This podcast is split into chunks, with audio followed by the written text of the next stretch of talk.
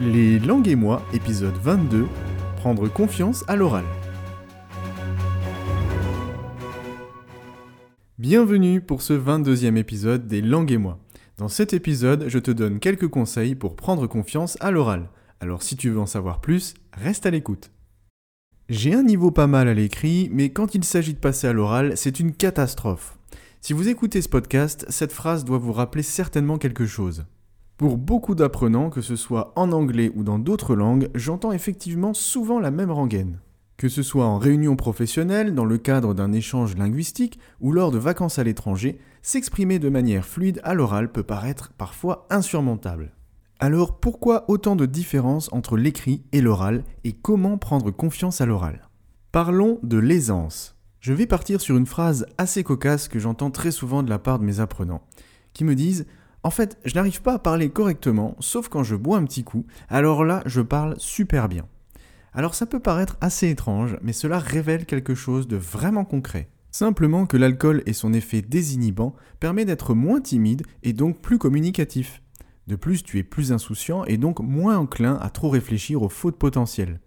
C'est laisser son cerveau en mode pilote automatique en quelque sorte. Alors l'idée n'est pas de te pousser à la consommation d'alcool, car évidemment ce n'est pas une solution pérenne pour améliorer ton oral, surtout si tu ne te souviens d'aucune des conversations le lendemain.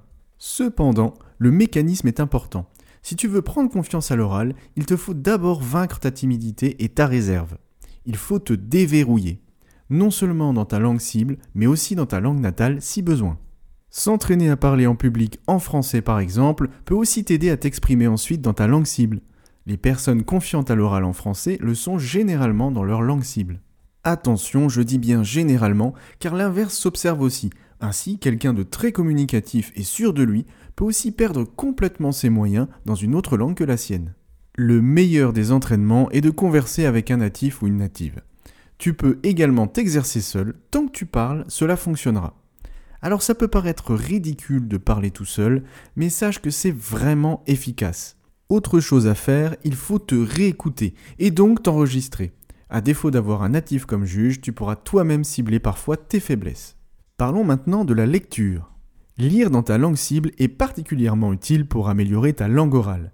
Entraîne-toi à lire à haute voix en lisant un texte ou un passage d'article de presse par exemple. Même si tu ne peux pas te corriger directement, tu repéreras très rapidement tes faiblesses. Tu peux trouver des livres en langue étrangère dans des librairies spécialisées. Sinon, bien sûr, Internet reste une source intarissable de contenu en langue étrangère et il y en a pour tous les goûts, alors pas d'excuses. Parlons maintenant de l'habitude. L'habitude est ta meilleure allié pour améliorer ta confiance à l'oral. Plus tu parleras et plus cela te semblera normal et habituel, et plus tes doutes et tes hésitations disparaîtront. Il faut donc saisir toutes les opportunités. Lors d'un déplacement professionnel, lors de tes vacances, il faut parler le plus possible. Bien sûr, tu feras sûrement des erreurs, parfois il y aura des incompréhensions, mais cela fait partie de l'apprentissage. Ainsi, tu te rendras compte par exemple que tu prononces bien tel ou tel mot, mais peut-être mal un autre mot, car on t'a demandé de le répéter plusieurs fois par exemple. Autre point important si tu veux progresser à l'oral, libère-toi du jugement des autres. Souviens-toi que tu apprends une langue qui n'est pas la tienne tu ne dois pas avoir honte de commettre des erreurs ou d'être incompris. Et aussi étrange que cela puisse paraître, il ne faut pas avoir honte de trop bien parler. C'est en effet un problème très français de se moquer des apprenants qui parlent avec un bon accent.